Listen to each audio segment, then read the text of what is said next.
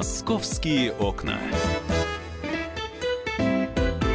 Итак, друзья, 11 апреля, московские окна, прямой эфир радио «Комсомольская правда». И уникальная неделя. Та самая неделя, когда э, в течение 7 дней можно походить э, в легком спортивном костюме, в куртке и в пуховике – и все это за несколько дней. Погода меняется в Москве кардинально. Если вчера было почти 20 градусов тепла, то ближе к ночи пошел снег. Сейчас на улице прохладно и до сих пор непонятно, а что будет дальше. Именно поэтому прямо сейчас в нашем эфире ведущий специалист Центра погоды ФОБУС Евгений Тишковец. Евгений, приветствуем вас. Здравствуйте. Добрый день, Михаил. А, знаете, так и хочется просто э, процитировать название фильма э, «Весна на Заречной улице», вернее, песню из этого фильма «Когда весна придет, не знаю». Но вы это точно знаете. Когда же будет э, тепло устоявшееся и без переходов на холодный фронт?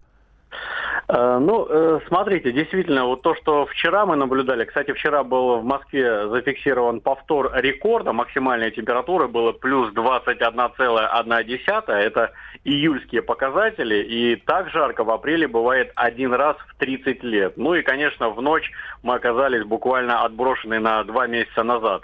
Что касается дальнейших перспектив, то мы видим, что сейчас погода постепенно налаживается. В работу включился уже скандинавский антициклон, очистил небо ну, практически полностью от облаков. Вот, без осадков. Да, сегодня еще прохладно, после около нулевой температуры под утро.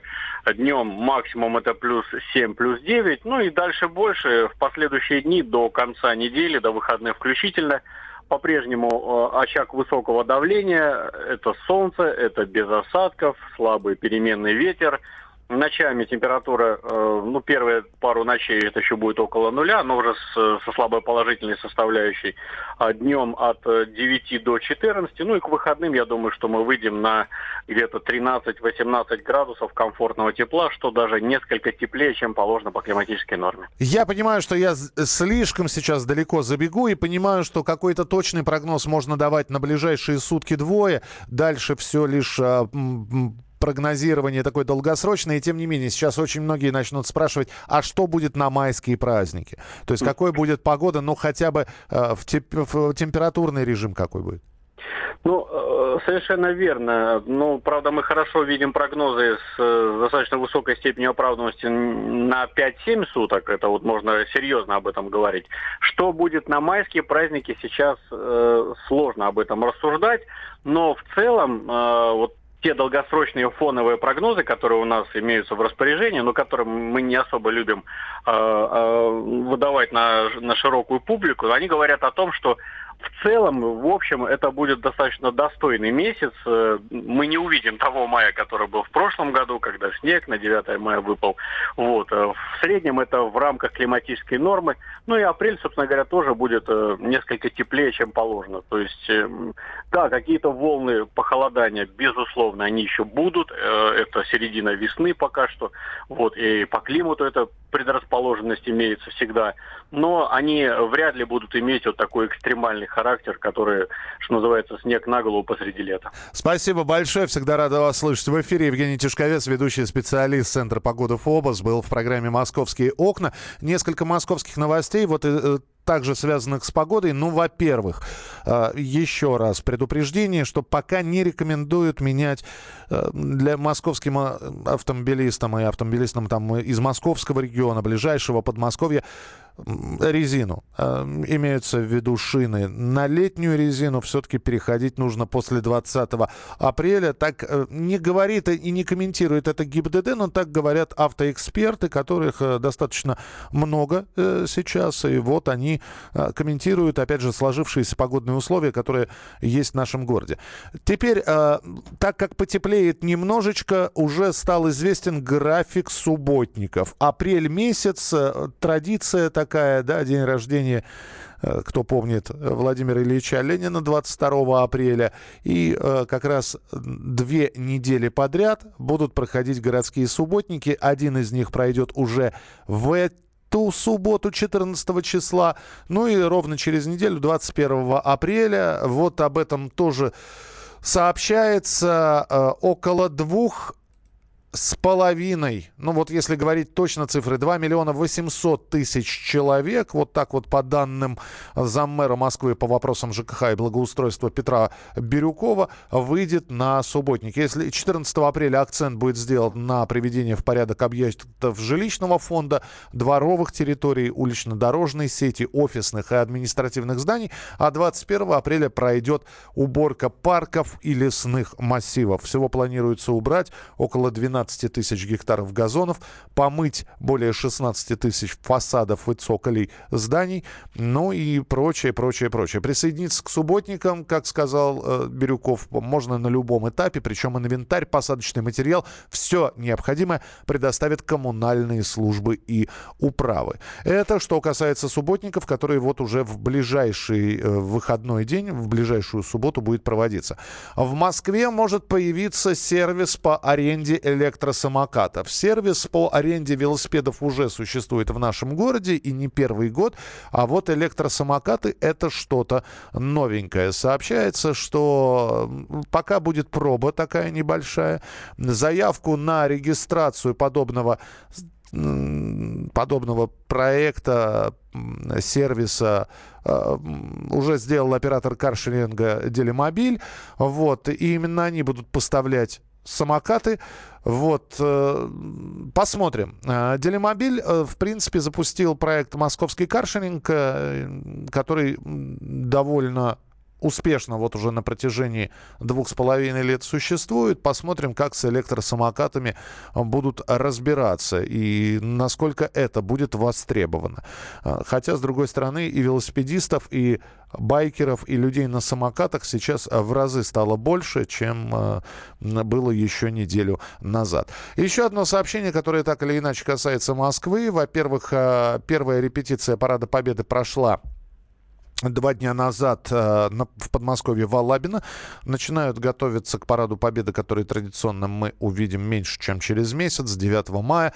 Э, обращают внимание на то, что в торжественном шествии принимают участие новейшие образцы боевой техники, э, не появлявшиеся ни разу на Красной площади, э, боевые машины поддержки танков «Терминатор», зенитные ракетные комплексы ТОР-М2 и истребители пятого поколения Су-57. Все это мы увидим на Красной площади 9 мая. И сообщается также, что в Параде Победы впервые примут участие роботы.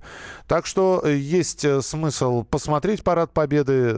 Я не знаю, кто попадет на Красную площадь или нет, но, но так как это трансляция будет, можно будет э, посмотреть.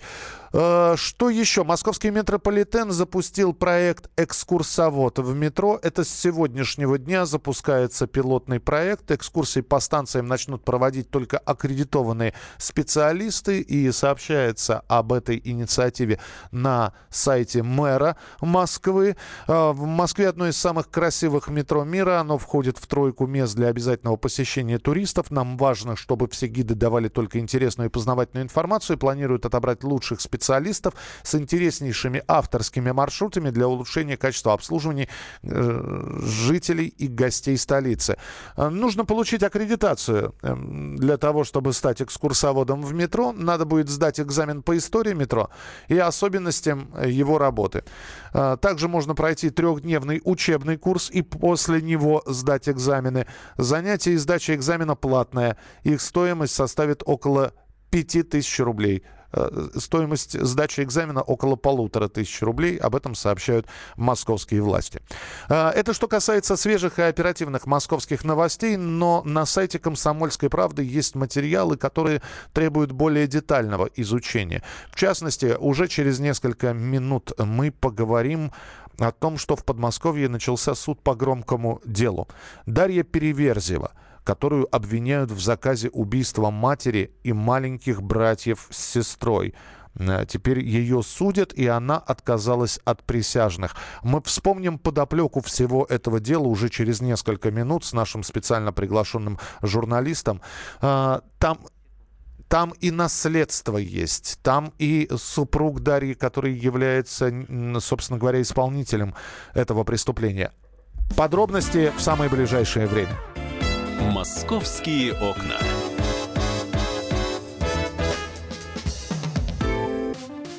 Здравствуйте, друзья! Это новая программа на радио «Комсомольская правда», которая называется «Подзарядка». С вами Вероника Борисенкова. И Сергей Краснов. Подзарядка – это заряд самой необходимой информации для того, чтобы начать новый день вместе с нами. Мы работаем по будням с 7 до 11 по московскому времени. На подзарядку становись.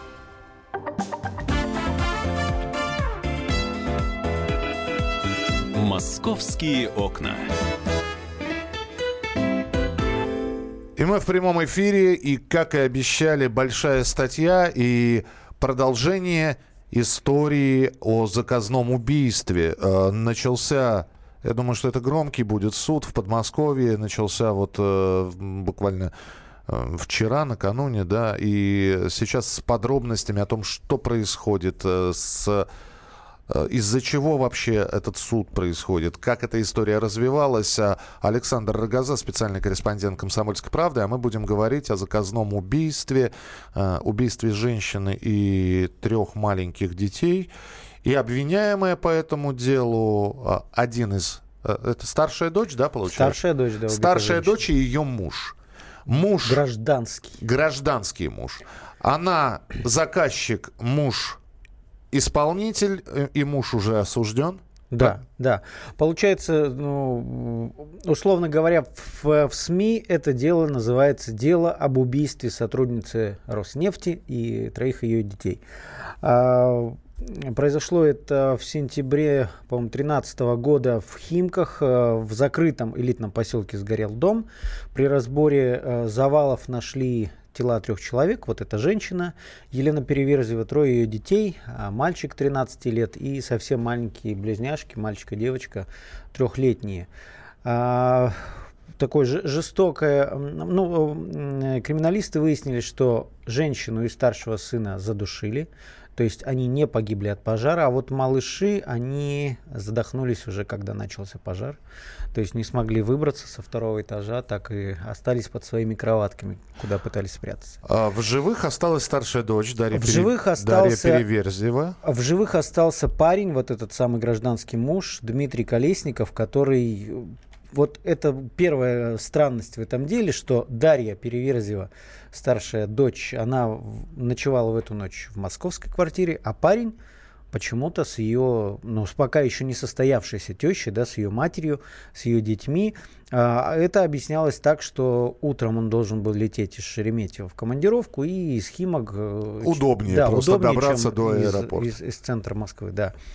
А, Дарья э, дала показания сначала там было несколько версий, то ли месть, то ли просто банальное какое-то ограбление, да, там и, и пытались скрыть следы чего-то, поэтому подожгли дом.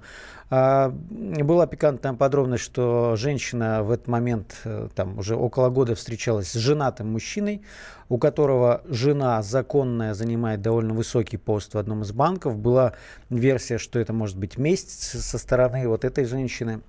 Но в итоге следствие свело, э, ну, склонилось к тому, что подозреваемый все-таки один, этот выживший парень, который рассказывает, сначала рассказывал про двоих э, посторонних, которые находились до, в доме, якобы они всех убили, а его связали, и он только чудом Э, смог выбраться из горящего дома. Потом следователи нашли, нашли следы крови на его одежде, и версия у него другая появилась. Ну, скорее всего, толчком стало то, что первые показания он сказал, что да, убил, задушил, там не, непонятные до сих пор мотивы, но суть в том, что вот этот Колесников, Дмитрий Колесников, он уже получил пожизненное. В да. прошлом году суд завершился.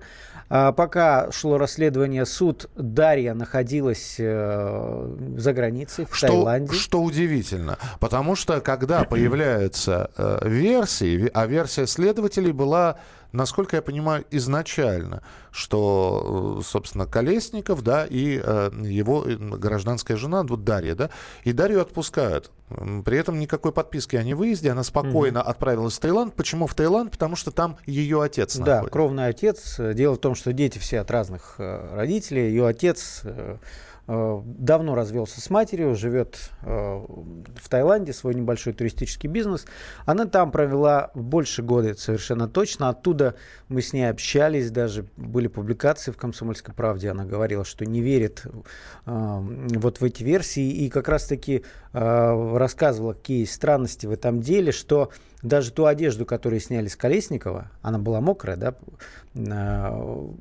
после пожара, после тушения пожара, ее следователи почему-то, она считает, намеренно положили в пакет, запаковали, и она за несколько месяцев сгнила, пришла в полную Э, негодность, бы, да. Не, негодность, да. И, и, ну, получается, что в экспертизе ее использовать уже нельзя было. После этого Дарью все-таки вызывают, и ее собираются судить. Э, обвиняют ее... Ее не вызывают. Она... Дело в том, что когда финальная часть суда над Колесниковым, она сама прилетела из Таиланда, так. пришла на суд свидетелем, и тут ее и задержали. Да, потому что и, и статус свидетеля сразу поменялся на статус обвиняемой. И она теперь обвиняется как организатор Тут было странно, этого убийства. Странно еще что. А, в Следственном комитете говорили, что она в розыске, но при этом она дважды пересекала границу туда-сюда, из Таиланда в Россию, назад опять в Россию.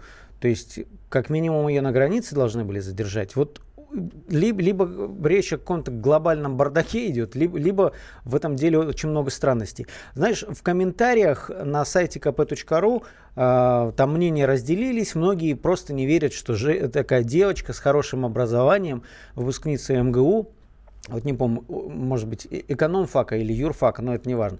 В общем, э, что такая девочка прекрасная могла вообще заказать э, убийство. Вот знаешь, э, постоянно, каждый день расследуя вот всякие эти ужасы, я могу сказать, что самый такой без, как сказать, бесконфликтный человек, любой бесконфликтный человек может стать э, преступником. Это, вот в этом сомневаться не надо. Но я до сих пор не вижу никакого мотива у нее. По версии следствия, она э, с, с Колесниковым это все придумала для того, чтобы получить наследство, наследство. дедушки.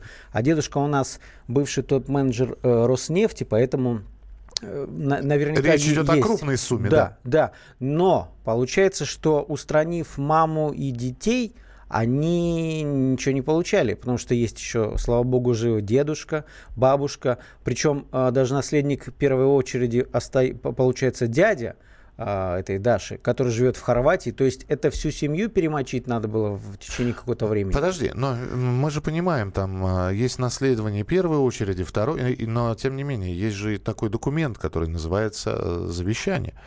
И согласно этому завещанию, там наследство может распределяться совершенно по-другому и разными долями. Меня другое интересует. Почему а, сейчас уже обвиняемая в организации этого убийства Дарья Переверзева отказалась от суда присяжных. Э, Саша поговорил с Игорем Переверзевым, да, отцом, отцом, а, да. отцом Даши, а, вот то, с тем самым человеком, у которого Даша провела а, год в Таиланде. А, вот что он сказал, давайте послушаем течение года вообще ничего не происходило. Она просто находилась в тюрьме в Мидорском районе, в СИЗО. Ничего не велось. В ноябре очень быстро произошло ознакомление с делом. И вот э, по, после этого за вот, вот эти вот месяцы был подписан окончательно, так сказать, дело закончено. Последний этап происходил очень-очень быстро. Подписал прокурор. И вот дело уже в суде. Единственное, что мы до последнего считали, я, по крайней мере, надеялся, что мы будем делать все-таки присяжных. Но вот Даша все-таки уже в самый последний момент, меня сейчас целую неделю не было, 10 дней я был в отъезде, и я приехал, узнал, что все-таки они выбрали не присяжных, а профессиональный суд. Почему уж больно манипулируем?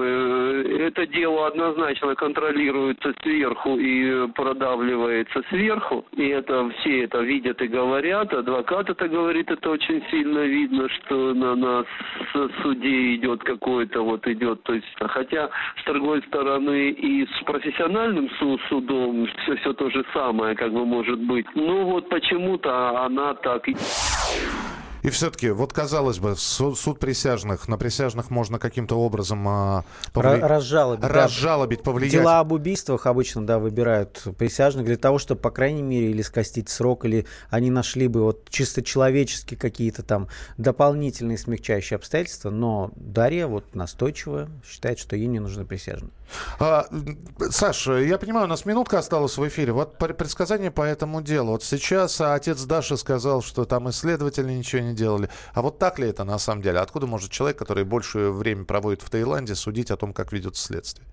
Ну, он, видимо, судит потому, что Даша просто сидит, с ней никакой работы, не, ну, видимо, не проводилось. Но следствие стоит на вот этой своей версии. Конечно, самое интересное ну, будет послушать, что происходит на суде, какие реальные доводы. К сожалению, по Колесникову этого не произошло. По времени это сколько примерно? Вот от начала э, первого ну, судебного знаю, заседания до приговора, месяцев. может быть, несколько месяцев.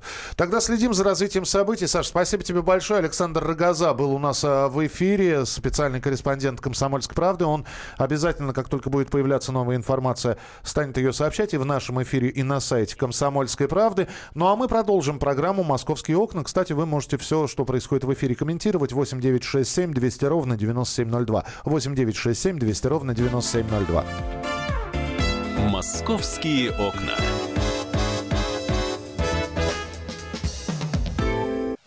Товарищ адвокат! Адвокат! Спокойно, спокойно. Народного адвоката Леонида Альшанского хватит на всех.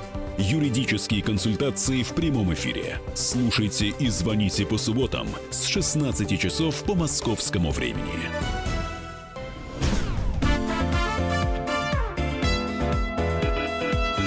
«Московские окна». Продолжается эфир нашей программы, прямой эфир, и э, мы сейчас о транспорте с вами будем говорить, тем более, что есть несколько сообщений. Во-первых, э, э, прощайте прекрасная музыка звучит в нашем эфире. А, прощайте троллейбусы и да здравствуют электробусы. В Москве электробусы появятся до сентября 2018 года года. Ну что, неплохая новость. А, ну а пока выходят и троллейбусы, и трамваи, и автобусы, а мы в них периодически в качестве пассажиров находимся. Вот э, мы отправили нашего корреспондента московского отдела Павла Клокова прокатиться на автобусе без турникетов. Вы же знаете, что э, некоторые транспортные средства уже перестали оснащать валидаторами. Можно спокойно пройти а, по этим транспортным, э, в это транспортное средство, приложив карту как бы все на честность. Единственный минус, тебя в пути могут встретить контролеры. И вот Павел Клоков покатался на таких автобусах и посчитал, сколько зайцев в этих автобусах ездит, как правило. Паша, привет. Да, Миш, привет. Ну привет. что, рассказывай. Итак, э, входишь в автобус, никаких тебе э, за, преград заградительных э, сооружений не, в общем, перед тобой не находится. Ты просто прикладываешь к валидатору а, свою карточку, с тебя списывается стоимость поездки, ты приходишь на свое место. Некоторые, некоторые проходят ни, ничего не прикладывая. И далее. Да, все правильно. Прикладывают, если конечно, есть совесть. Если у тебя есть билет, тройка или там какой проездной билет, да, э, в этом году с 1 января начали убирать э, вот эти турникеты, да, через которые ну, в прошлом году и ранее многие студенты приседали, проходили, лишь бы не платить. А теперь их вовсе убирают.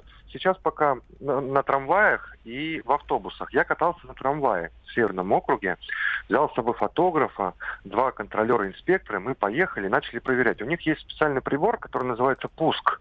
Неожиданное название «Пуск». Uh-huh я бы назвал, знаешь, как приехали. Ага. Ну ладно, неважно. Э, берется билет у пассажира, э, карта проездная, прикладывается к этому э, устройству. И устройство показывает, когда этой картой пользовались последний раз. И в каком трамвае. У каждого трамвая есть свой бортовой номер. И легко вычисляется, прикладывал человек к валидатору или не прикладывал. Ну, вот мы нашли вчера трех зайцев, причем, как мне сказали контролеры, это довольно э, большой улов. Они со съемочными группами других телеканалов делали подобные рейды и не попадались зайцы. Ну так просто их и понимать, потому что все-таки сейчас все меньше и меньше становится нарушителей. Если, например, за три месяца прошлого года их было 58 тысяч, почти 60, Мгм. то в этом даже нет 50 в А, этом периоде. Да, Паш, у нас не так много времени в эфире, Да. просто хочется... Итак, Заяц, э, он, в общем, доказали, что человек едет без билета. Он, конечно, идет в отказ, он начинает придумывать истории. Э, Самые популярные отговорки Зайцев можно прочитать на сайте «Комсомольской правды», и тем не менее, а, его все равно штрафуют как? Э, Каким Ему образом? выписывают штраф 1000 рублей. Э, Для этого нужен какой-то документ, удостоверяющий личность, паспорт или водительское удостоверение. Если документов нет, человека просто провожают э, в отделение полиции, либо вызывают э, полицейских на место. То есть два варианта. И, наконец, да, и, наконец, Да. вот ты видел вчера трех безбилетников, которых задержали. У них есть что-то одинаковое? Это молодые люди, это... это... не- Да, это все, это все молодые люди, причем они врали все по-разному. Один сказал, что он просто не знал, что нужно прикладывать билет, потому что он приехал из Хабаровска, и у них там живые контролеры. Второй сказал, что он москвич, но он ни разу не ездил на трамвае за все Да, свое Просто Бентли сломался, я понимаю, да. И третья девушка сказала, что она купила билет, она его предъявила, но забыла приложить. Память отказала. Амнезия у человека бывает. Понятно. А, в общем, все подробности можно прочитать на сайте «Комсомольской правды». Безбилетники в Москве. А, Паш, спасибо тебе большое. Я думаю, что тебе надо периодически на такие уловы выходить и пополнять собственно, не, не собственный карман с этих штрафов, а, э, в общем-то, бюджет Мосгортранса. Мы еще про транспорт поговорим. Сейчас с общественного транспорта мы далеко уходить не будем, но спустимся под землю, потому что, ну, скандалище, скандалище, потому что говорят о том, что Wi-Fi в московском метро допустил утечку данных пользователей. Алиса Титко, э, корреспондент московского отдела, у нас в эфире разбиралась с, с утечкой. Алиса, утечка была или нет? Да, здравствуйте. Э, Да, это не, не была. Да, не была? Да, не была. А, на самом деле... Причем поставьте запятую где хотите. Да, не была. Казнить нельзя помиловать. На Так. самом деле, да, давайте все успокоимся, потому что когда пошла вся эта шумиха, а на самом деле э, информация якобы была слита. эм, Ваши персональные данные, ваши финансовые там эм, накопления, э, ваш статус замужем вы или не замужем. Я когда прочитала и думаю, а я же пользуюсь, я подключаюсь а к этому. А я, а я ж не замужем. Да, и А теперь об этом все знают. Да, да, да. Вот, на самом деле, ну, страшновато было, когда я стала искать источники, откуда вообще вся эта информация пошла. А, на сайте... эм, Хабра Хабр. А, Это вот такое крупное в интернете сообщество людей, которые заняты в индустрии высоких технологий. А, Программист Владимир Серов э, написал вот этот текст о том, что я там целый год следил, выслеживал, э, попробовал взломать там какие-то системы. В общем, э, такое ощущение, что он ехал в поезде, и он мог э, любого человека, на кого он посмотрел, там, не знаю, понравившаяся девушка или там не понравившийся мужчина, вот, и он мог узнать его номер телефона и, э, зайдя на его там аккаунт, и просмотреть информацию э, о его там состоянии, финансовом, не финансовом, что его интересовало. Э, На самом деле, да, конечно же, я сразу обратилась э, в Максимум Телеком, оператор, который поставляет интернет э, в московское метро. Там сказали, что этот человек хакер. Они уже с ним связывались, никаких подтверждений он таких не дает. о том, Подожди, что- а информация о том, что Максима Телеком, это тот самый оператор, который предоставляет услуги Wi-Fi в московской подземке, пригласила этого человека на работу. Не подтвердились эти данные, нет? Нет, не подтвердились. Ну и слава богу. А, На самом деле они сказали, что у этого человека, а, который вот громко заявил об утечке данных, у него была база всего из пяти профилей, это самого Владимира и его друзей, и о существовании аналогичных каких-то а, баз, а, где можно просмотреть уже многих людей, которые регистрировались и пользовались интернетом подземки, та- такого ничего нет. А, На самом деле они сказали, что сейчас а, будут перепрошиты, э, точнее зашифрованы передача вот про- профильных данных. Э, Не знаю, может быть, некая часть была все же открыта, и Максимум Телеком что-то там не говорит. А Про Вот. утечку они говорят, э, вернее, нет, не про утечку, они говорят про уязвимость в системе. Да, да, вот именно Но при этом здесь- не расшифровывают, что Да. за уязвимость. Но при этом они говорят, что данные персональные людей не, не видны.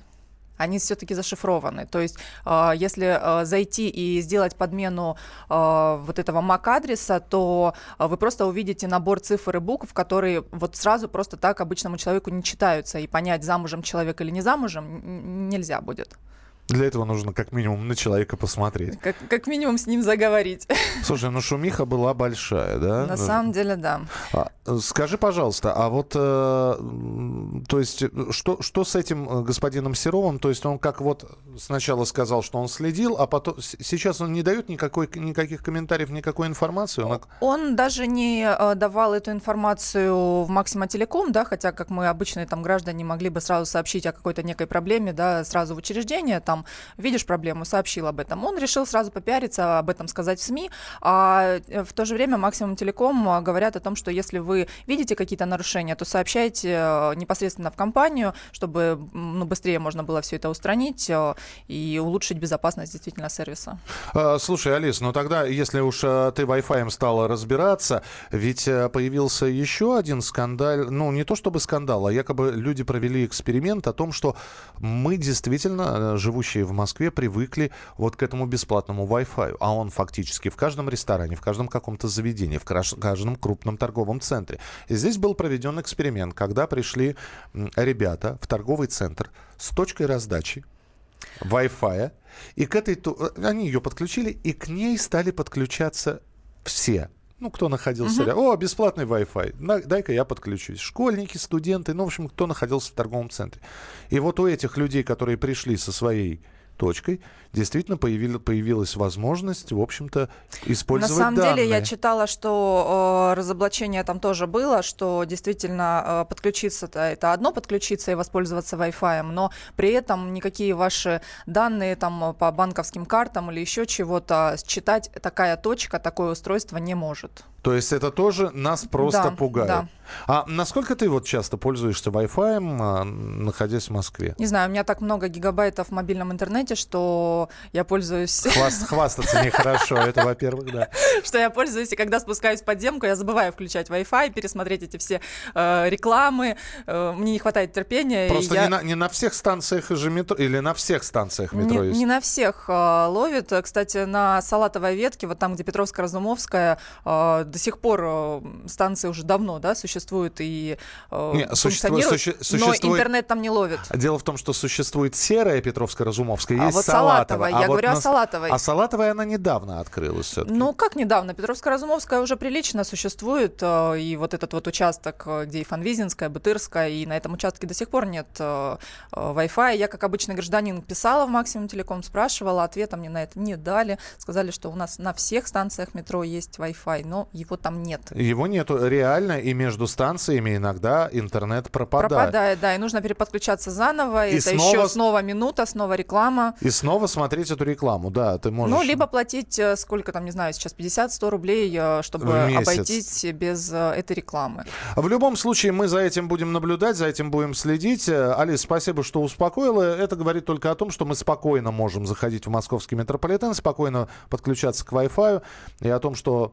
э, Кто-то замужем или нет, никто не узнает. Ну, а равно как и не спишут деньги с э, твоего мобильного телефона, потому что там через некоторые платежные системы, я видел, люди через мобильник расплачиваются, и самое главное Там это... очень сложные схемы, там невозможно так быстро сразу обналичить. И слава богу. А, Алиса Титко была у нас в студии. Спасибо большое. А, буквально минутка. И а, давайте быстренько а, обзор проведем а, раздела «Москва» на сайте «Комсомольской правды», из-за чего столичные предприниматели разлетаются с птичьего рынка. Можно прочитать. Продавцы рыбок, голубей жалуются а, на поборы со стороны арендодателей за платную парковку, за неудобные павильоны. В общем, невыгодно им находиться на птичьем рынке прочитать можно на сайте «Комсомольской правды».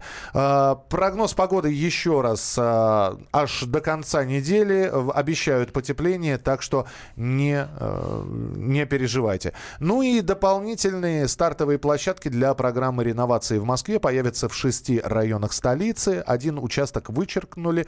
А, все э, географические Данные этих участков можно найти на сайте «Комсомольской правды». На этом все. Была программа «Московские окна». Впереди вас ждет много интересного еще в эфире радиостанции «Комсомольская правда». Ну и не забывайте заходить на наш сайт www.kp.ru. Самая оперативная информация. Оставайтесь с нами, впереди много интересного. «Московские окна».